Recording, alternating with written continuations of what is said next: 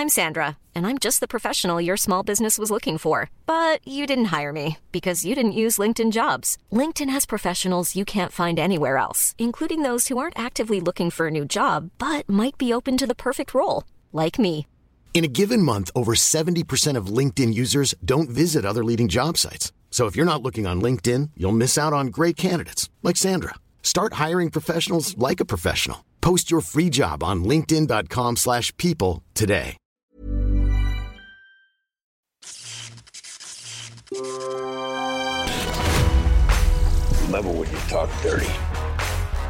Putain, mais alors j'ai passé 2h20, mec. Il me tarde trop de voir la suite. Hein. J'espère, j'ai vu la bande-annonce. euh, Ils avaient fait une bande-annonce où ils mélangent des images des deux volets euh, du film. Alors, il y a des trucs, je me dis. euh, Alors, j'ai vu le film, je me suis dit, ok, Space Opera, tout ce que tu veux. Puis j'ai fini le premier film, je me suis dit, bah, j'espère qu'il va mettre des trucs dans le deuxième, parce que sinon.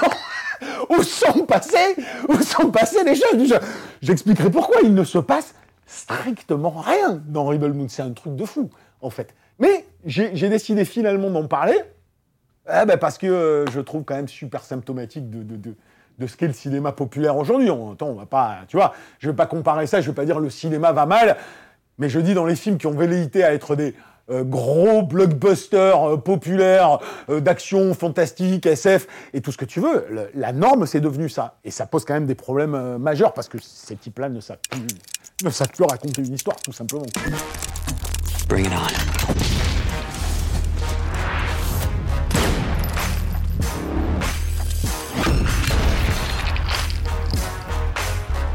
Don't fuck with me. Allez, où est la caméra? Euh, Là, non, c'est pas celle-là. C'est ça. Salut, c'est Yannick Dahan, et aujourd'hui, comme je l'avais annoncé, on s'attelle à ce que Netflix espère être son grand événement de fin d'année, le très attendu, surtout pour les fans du réalisateur, Rebel Moon, Children of Fire, ça promet. Première partie d'un diptyque qui se voudrait space opéra et qui se présente, soleil et trompette, comme le Star Wars de Zack Snyder.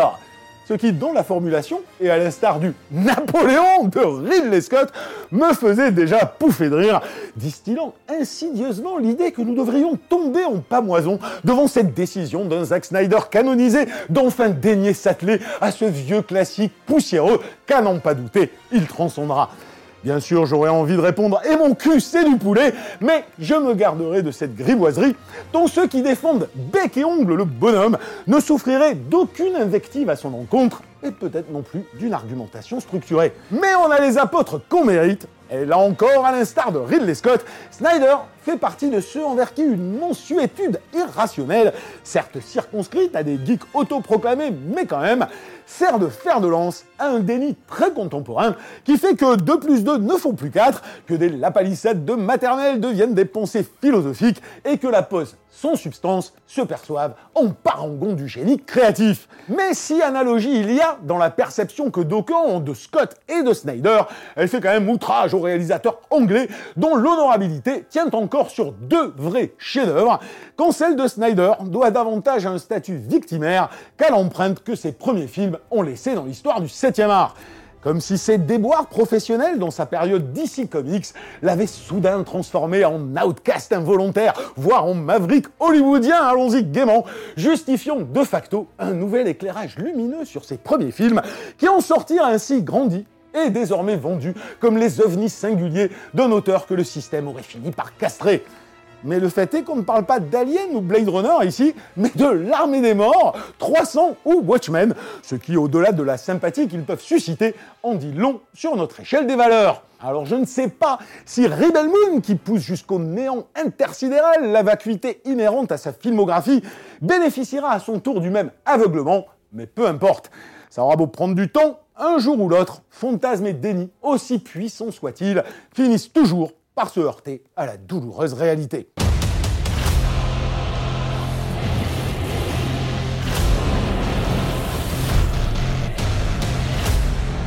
We're just farmers. We're not a threat. They won't just kill us, will they? You're delusional. You think the soldiers will show them mercy?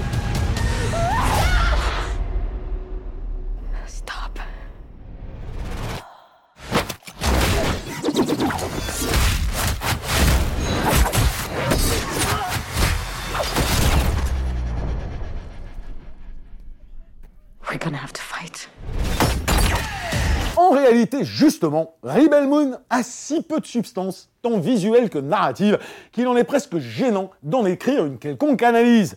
Car il est avant tout le miroir servile, pour ne pas dire le relais infantile, d'une hystérisation binaire de nos sociétés, dont le but semble être chaque jour de nous diviser davantage. Mais ceci est une autre histoire que je laisserai aux vrais philosophes, si est qu'il en reste.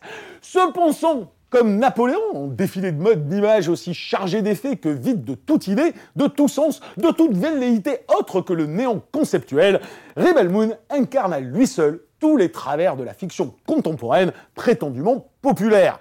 Plan, Découpage, lumière, le film n'est qu'un maelstrom de références pour geeks moutonniers qui n'a même pas l'intelligence d'aller piocher dans un pont oublié du cinéma, plagiant sans honte le design de tout ce qui se fait depuis à peine 10 ans au cinéma, à la télé ou dans le jeu vidéo. Pire, il va carrément pomper non seulement les plus gros cartons récents, mais leurs scènes les plus iconiques, la palme allant, comme je l'ai dit, à celle où un perso doit dompter une créature volante, comme dans cet obscur film de celui qui se revendique être le roi du monde, mais qui n'est sans doute qu'un nain pour Snyder, puisqu'il se permet, en se carrant l'archouma là où je pense, de le chercher sur son propre terrain. Imaginez Macron et Mac Tyson dans un ring et vous aurez une idée de ce que ça donne. Si t'enlèves même ce néant-là, c'est que tout en termes de design, t'as tout déjà vu. Donc moi, je, veux bien, tu vois, encore raccrocher Zack Snyder à une micro-compétence euh, de, de, faiseur qu'il était à l'époque de, euh, tu de nouveau Michael Bay euh, qui allait tout défoncer en termes d'action, mais là, il n'y a plus rien. Il n'y a plus rien du tout. T'as même pas d'action, t'as même pas de fun. c'est hallucinant. Et tout le film, c'est comme ça. Et puis sans honte, hein. Moi, c'est un truc qui m'hallucine. hein. Il y a un perso, c'est le chef des Urukai. Mais, genre, littéralement, quoi. T'arrives, tu fais, non, mais euh, le design, mec, euh, non, quand même, euh, je sais pas, fais-lui un truc euh, un peu différent. Non, le même le seul moment où je me suis dit, ah, il est malin dans son pompage. à un moment donné, il y a une, des, une des nanas du film qui va se fighter une meuf araignée. Une espèce de, grosse araignée comme ça. Et la tête, c'est copier-coller du méchant de Star Trek First Contact, de la reine des Borg. Qui se rappelle de ça? Qui se rappelle de ça par moi? Mais je me suis dit, ah ben voilà, mec, tu veux pomper Pompe un truc d'il y, y a 25 ans que personne n'a vu aujourd'hui, et ça passe crème mais non, ça, il le fait une fois. Tout le reste, tu l'as déjà vu. Tu l'as déjà vu dans tout ce qui est sorti en jeux vidéo, euh, séries télé et films dans les cinq années qui précèdent, quoi. C'est plus défendable au bout d'un moment. Mais bien sûr, si l'image se taylorise de façon si tristement technocratique, en une ressucée marketing et sans âme qui se répète en boucle, c'est bien au niveau narratif que le château de cartes du cinéma actuel s'effondre. Comme si plus aucun réel, plus aucun producteur de blockbuster, empêtré dans les cases à cocher au détriment de tout le reste, ne savait raconter une histoire, ou non comprendre que certaines bases syndicales, comme l'évolution des personnages par exemple, une idée complètement saugrenue dans un monde où l'on se rêve surhomme avant d'être simplement humain. Quoi je dis... euh, euh, je dis plus aucun réal ou, euh, ou- producteur, parce qu'évidemment, Zack Snyder qui s'est mis un réal, euh, qui a fait le chef-op, euh, rien de particulier, excuse-moi, tu vois, et, euh, qui s'est mis scénariste aussi, euh, co-scénariste, c'est quand même un truc, bon, moi je le vis, euh, je le vis au quotidien, hein, maintenant que j'écris euh, des, trucs, c'est, euh, je, peux même plus jeter la pierre à un scénariste, parce qu'en fait, tu ne peux plus savoir.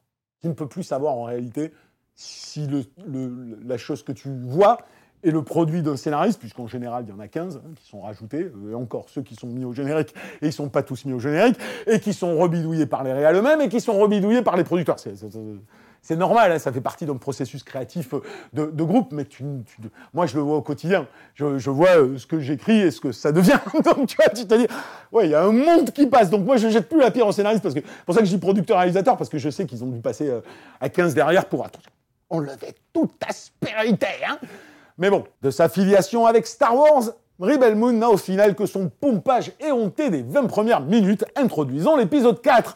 Mais il ne comprend évidemment rien à l'exposition de George Lucas, imitant le situationnel en niquant de l'intérieur sa raison d'être. À la place de Luke, on a donc une fermière, Zeitgeist oblige, dont le gentil village écossais, parce qu'il n'y a que des portes coulissantes pour marquer le contraste, est attaqué par des blondinés ariens fascistes nazis fringués comme la Gestapo. Sauf qu'au bout de 10 minutes, tu te dis pas que la petite fermière innocente va devoir se confronter à l'horreur du monde, comprendre des enjeux qui la dépassent, apprendre petit à petit le sens de l'engagement, rencontrer un mentor pour découvrir son potentiel, s'entraîner encore et encore pour espérer transcender sa condition et avec l'aide d'une force mystique qui n'est autre qu'une spiritualité, être enfin en mesure de combattre le côté obscur. Non, tu ne te dis pas ça parce qu'au bout de 10 minutes, la belle des champs met une branlée en mode badass à 10 nazis qui ricanent comme dans Papa Schultz. Donc c'est déjà une brutasse, c'est déjà dès le début Wonder Woman, donc tu n'as plus rien à raconter. Ah si, peut-être. Rencontrer un à un pendant des scènes interminables des tonnes d'alliés qui chouinent comme des victimes, mais qui sont tous, sans exception, super badass, méga cool. Vas-y que je te fais une contre-plongée avec flair au ralenti au cas où. Je suis fatigué moi-même sur ma phrase. Et à part ça, bah rien. À part un traître peut-être que t'as vu venir dès le début et qui se voudrait ersatz de Yann Solo, mais sans comprendre que le principe même de Yann Solo est de finir par refuser la traîtrise. Je, je, déconne pas quand je, je te raconte l'histoire en deux minutes. Je ne déconne pas c'est-à-dire les 25 premières minutes du film. En termes de situationnel, ça revient au début de Star Wars. Hein. Tu es dans ton univers naturel, tu es un pauvre paysous, donc euh, le, le, le, monde vient dans ton univers naturel pour euh, créer un problème, et puis tu es, censé, euh, es censé en sortir, tu es censé découvrir des gens qui vont te donner quelle est ta destinée, ton épreuve, tes alliances. Bon, Star Wars, quoi, tu vois. Le mec fait la même chose, on a même Moss hein. Ils vont même dans la petite ville à côté, dans le bar où ils ont tous des, des têtes bizarres. Ah non, mais tout y est De base, ce situationnel existe parce que Luke Skywalker, c'est un mec lambda dans son environnement naturel. Alors peut-être plus tard il découvrira qu'il est le fils de... Euh, tu vois mais pour l'instant, il est réellement un fermier qui n'a aucune idée de l'ampleur des enjeux qui va, et qui a une formation à faire. Il doit apprendre. C'est un arc narratif. Il va devoir se construire. Il ne devient pas maître Jedi dans à la fin du deuxième épisode pour rien. Et là, tu dis donc, vous me prenez exactement les mêmes scènes, mais à la moitié, euh, la meuf, c'est euh, Bruce Lee. Donc en fait, pour moi, c'est ahurissant. C'est-à-dire que euh, pourquoi tu vas les copier si tu n'en comprends même pas, même pas le sens? Et comme derrière, vu que ta meuf, c'est Wonder Woman dès le départ, donc tu ne peux pas raconter les épreuves qu'elle va traverser, ce qu'elle va devoir subir pour pouvoir se construire, rencontrer un montant, apprendre des choses, toute la dimension mystique, symbolique, intéressante de, dans Campbell, qui est justement universelle parce qu'elle n'est qu'une traduction des rituels de la vie. C'est ce qu'explique très bien Campbell. Donc qu'est-ce que fait le film? Je te dis, il faut que je trouve un mentor. Je dis, ok, comme dans Star Wars, mentor, tu découvriras que c'est Jim Onunsu, c'est une espèce de général à la retraite, on ne sait plus où il est. Donc tu dis, ok, on va rencontrer on va rencontrer Obi-Wan Kenobi. Sauf que non, Obi-Wan Kenobi, a rencontré une demi-heure à la du film, en fait. Donc il faut bien combler euh, le vide. Donc il faut que je fasse My Justice League Team, tu vois. Et c'est ça le délire. Et alors des alliés, donc je t'ai dit, hein, le mec qui, euh, dompte euh, une créature ailée, super original. Après, une Asiate qui, qu'est-ce qu'elle fait l'Asiate? Elle a un katana. Et elle sait se battre comme des samouraïs et j'ai pas vu ça 200 milliards de fois. Et, euh, et puis après, avant de trouver un autre, jusqu'à tomber sur Jim Onunsu. Comment tu l'imagines, Jim Onunsu Où il a été découvert euh, Où est-ce qu'on a commencé à parler de lui? Ah, Gladiator. Alors, ah, ah, et il est, il est torse nu, en esclave, attaché avec des chaînes et avec le bouc de Kratos. T'es là, oh, tu fais putain, non, les mecs, vous, vous en ratez pas une, c'est Non, mais toutes, vous me les faites toutes. Mais bon, on n'en est pas à une aberration près. Le public est sans doute trop con pour Snyder, au point qu'il se sent au final obligé de paraphraser dans la bouche de Jim Onunsu le néant qu'on vient de voir en surlignant des niaiseries thématiques sur l'émancipation et le fascisme que même un gamin de deux ans n'aurait pas osé prononcer. La réalité, et j'en reviens à une référence philosophique, c'est que le film ne peut rien raconter d'autre comme pitch de RPG PlayStation d'il y a 30 ans puisqu'il passe ses 2h15 à introduire des personnages qui se présentent comme des victimes, mais qui se bastonnent d'entrée comme des super-héros. Injonction paradoxale, si chère à nos sociétés dites civilisées, qui interdisent l'iconisation qu'elles forcent pourtant jusqu'à l'absurde, n'offrant que des coquilles vides, sans ancrage ni repère, autre qu'un éternel narcissisme culpabilisateur. Là encore, une tragédie très contemporaine, Rebel Moon n'étant qu'un fantasme d'émancipation faussement rebelle pour ados biberonnés au mantra publicitaire. Just do it, mais dans ta piole, les yeux rivés au métaverse. le nouvel ordre victimal, disait un jour Jean Baudrillard. C'est-à-dire qu'on essaye de te créer de l'empathie par une indignation fabriquée de toutes pièces sur des gens qui seraient donc victimes du système. Mais comme ce n'est pas assumé de faire des drames indignés et culpabilisateurs sur le sujet, on te dit non mais en même temps, ils sont super forts. Donc tu, te- dis, bah, mais alors c'est quoi? Vous êtes schizo les mecs! Donc c'est soit euh, des brutasses, mais dans ce cas-là, ils arrêtent de chouiner euh, dans les jupes de, euh, de, de l'héroïne pour dire combien ils ont souffert dans leur vie, soit ils ont souffert dans leur vie et ça en fait potentiellement des persos intéressants avec des problèmes à régler et des choses. Non! Ils n'ont pas de problème à régler! Les personnages féminins doivent être des Wonder Woman dès le début du film, alors que tu as envie de dire que les personnages féminins de blockbuster les plus ancrés dans l'inconscient collectif de tout le monde, qui peuvent être aussi bien Ripley euh, euh, que Sarah Connor, c'est des, des gens qu'on a vu évoluer, non, non seulement sur un film, mais des, personnages féminins qu'on avait évolué sur, sur plusieurs et qui deviennent, pour le coup, des mythes et des icônes. Et euh, c'est pas parce que tu vas me dire mon héroïne c'est Wonder Woman qu'elle va rester euh, ancrée dans ma mémoire. C'est parce qu'elle l'est qui, qui, qui, qui- te permet de devenir un, mythe, c'est ce qu'elle devient. C'est les épreuves qu'elle passe. C'est le chemin qui est important, c'est pas l'arrivée, putain. Et ils comprennent pas ça. C'est un truc de fou. Et ça, c'est un peu un syndrome des algorithmes des, des plateformes qui te dit on doit avoir tout compris au bout de cinq minutes, ou la promesse de ta fiction, quelle qu'elle soit, doit être comprise euh, rapidement. Et tout est drivé par ça. C'est-à-dire on a besoin de se créer des combats, mais qu'on ne comprend pas, qu'on n'assume pas, qu'on réduit à des dimensions binaires, mais bêtes, bêtes et méchantes. Moi, je m'en foutrais que ça soit débile, profond. Si au moins j'avais le Zack Snyder euh, de Man of Steel qui me dit bon, j'ai un scénar, c'est une cacahuète, mais je vais vous mettre 45 minutes de tout le monde se pète la gueule et détruit la moitié de la ville, à la limite, ouais, tu vois. Il n'y a rien. Les scènes d'action, elles sont pas spectaculaires. C'est pas, euh, pas kiffant dans le montage. C'est tout, c'est, tout. Ça ne tient. Maintenant, ça ne tient plus que sur trois ralentis, tu sais, avec euh, des petites explosions derrière des effets. Ah, Ils sont jolis, il n'y a pas de souci. Les trois ralentis sont jolis, euh, jolis, mais ça fait pas une scène d'action, et ça fait pas du rythme, et ça fait pas du spectaculaire. Donc, t'as jamais un moment où tu fais waouh, c'est cool. Jamais. Je vois mal maintenant comment, euh, comment après Army of the Dead et après ce Rebel Moon, il peut encore y avoir des gens qui vont réussir à construire une argumentation structurée euh, pour défendre la chose, parce que c'est le néant. C'est le néant. En fait, c'est juste, c'est un, film bête. C'est un film qui n'a rien à dire, rien à raconter, rien de nouveau, et qui a même pas, qui a même pas, euh, tu sens même pas une petite envie de réel de faire un truc euh, qu'on n'ait pas vu ailleurs. Enfin, Passons. Allez, disons.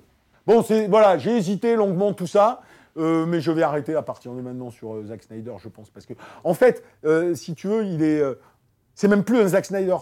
Pour moi, c'est, tu sais, c'est, un bidon de lessive. C'est un, enfin, c'est, c'est un produit marketé euh, typique. Il aurait, pu- il aurait pu être fait par, euh, il aurait pu être fait par un algorithme euh, marketing de n'importe quelle plateforme et de n'importe quelle major hollywoodienne. C'est sans âme, sans idée, sans intelligence, sans rien, sans rien. C'est creux, c'est int- intégralement creux. Ouais, joyeux Noël, Yannick. C'est Noël. Ouais, vas-y, vas-y, donne-nous un truc à bouffer là, à Noël, mec. Rattrapez vos, vos Edgar Wright euh, que vous avez ratés, quoi. Vous voulez voir ce que c'est un film, euh, un film qui a vraiment, véritablement de la gueule, euh, un mec qui sait tenir une caméra comme il n'y en a pas beaucoup aujourd'hui. Bah voilà, tu te mates Last Night in Zoo. En plus, tout le monde l'a, l'a snobé, le film. Euh, il est sorti en plein Covid, tout le monde a oublié le film, il est passé inaperçu total.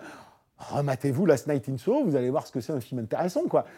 Même si le sujet, c'est peut-être pas votre cam, hein, c'est dingue, il n'y a pas de super-héros et, euh, et euh, on essaye de raconter quelque chose de plus. tu vois Mais bon, ne serait-ce que visuellement, le film te file une claque comme il n'y en a pas beaucoup. Donc ça, voilà, il y en a plein en fait.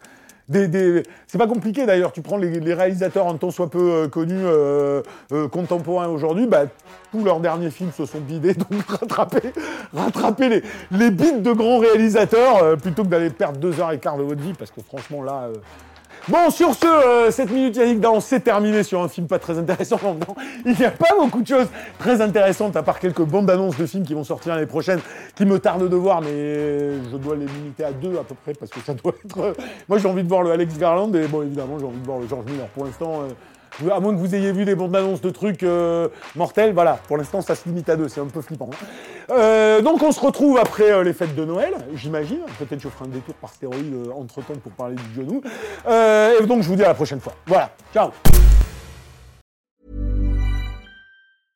Mom deserves the best, and there's no better place to shop for Mother's Day than Whole Foods Market. They're your destination for unbeatable savings, from premium gifts to show-stopping flowers and irresistible desserts. Start by saving 33% with Prime on all body care and candles. Then get a 15-stem bunch of tulips for just $9.99 each with Prime. Round out Mom's menu with festive rosé, irresistible berry chantilly cake, and more special treats. Come celebrate Mother's Day at Whole Foods Market.